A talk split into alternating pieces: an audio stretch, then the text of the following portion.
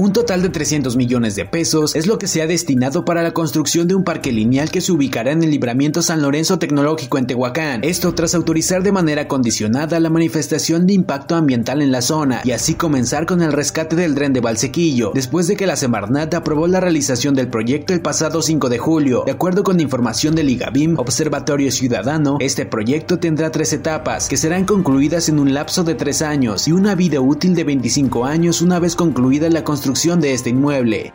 La próxima semana arrancará la jornada de vacunación contra la COVID-19 para menores de 5 a 11 años de edad en el Valle de Tehuacán, puesto que el día de ayer se recogieron 70.000 vacunas a través de los Thermokings enviados a la Ciudad de México, informó la Secretaría de Salud de Puebla. Al respecto, el titular del área, José Antonio Martínez García, manifestó en videoconferencia matutina que el sector infantil de Tehuacán podrá recibir el biológico durante los próximos días, mismo que será del fármaco Pfizer. Cuatro integrantes de una familia, entre ellos dos menores de edad, resultaron con múltiples lesiones al derrapar de la motocicleta en la que viajaban. El accidente fue registrado durante la noche de ayer sobre el Boulevard Pastor Roex entre las calles Indio Pipila y Montaña. Personas que se percataron de los hechos de manera inmediata comenzaron a auxiliar a la familia y al mismo tiempo solicitaron el apoyo de una ambulancia y la presencia de tránsito municipal. Al lugar llegaron dos unidades de Cruz Roja, donde paramédicos les brindaron atención prohospitalaria a una ama de casa, sus dos hijos y a su esposo que tuvieron que ser trasladados a un hospital.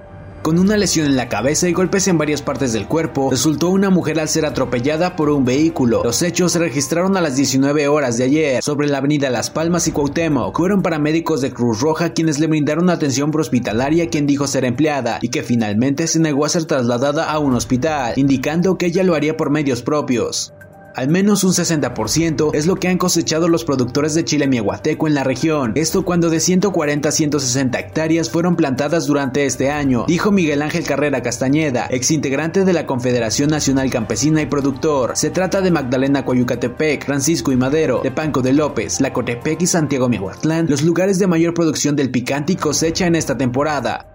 Tras la ejecución de un masculino a un costado de la presidencia auxiliar de San Diego Chalma, autoridades subalternas buscarán la posibilidad de instalar más cámaras de vigilancia. Asimismo, buscan poner un toque de queda y con excepción para las personas que trabajan, aunque esa medida debe ser analizada en una asamblea, dijo Ausencio Montes, edil auxiliar.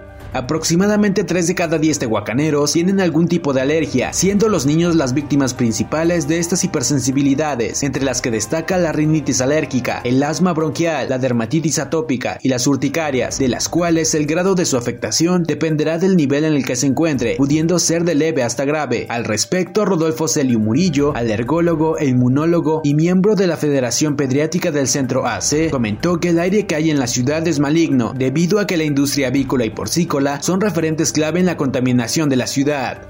Esto ha sido el resumen informativo de Primera Línea, Periodismo ante todo.